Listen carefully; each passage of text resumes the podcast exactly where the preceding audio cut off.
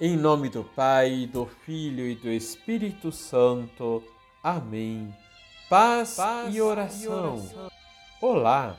Que a esperança que brota da nossa fé nos anime a buscar em tudo a vontade de Deus. Que as graças e bênçãos dos céus sejam generosas em sua vida.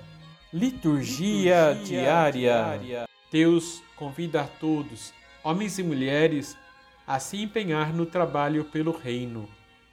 Diante do seu convite, podemos ter duas atitudes: dizer o nosso sim e nos empenharmos pelo Reino, ou podemos nos fechar em nosso egoísmo, comodismo, no nosso isolamento e nos negarmos a trabalhar pelo Reino.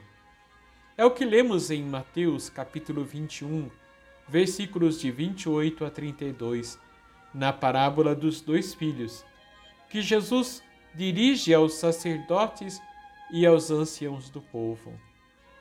Ao primeiro filho, o pai convidou para trabalhar na vinha, e este disse que não, mas se arrependeu e foi.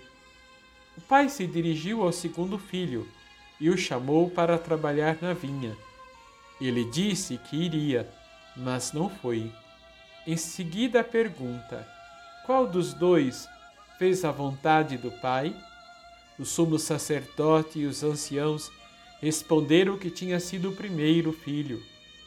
Jesus se volta duramente contra eles e lhes afirma: Em verdade vos digo que os cobradores de impostos e as prostitutas vos precedem no reino de Deus. Porque veio João Batista e vocês não acreditaram nele, mas os cobradores de impostos e as prostitutas creram nele. E vós, vendo os sinais, não creram. Qual tem sido o nosso empenho pelo reino? Que resposta temos dado a Deus? Vamos rezar?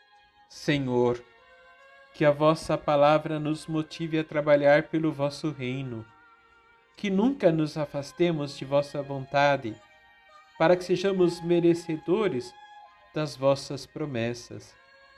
Dai-nos um coração generoso e disponível para nos empenhar pelo Reino em todos os dias das nossas vidas, porque desejamos de todo o coração participar da alegria em estar na vossa presença.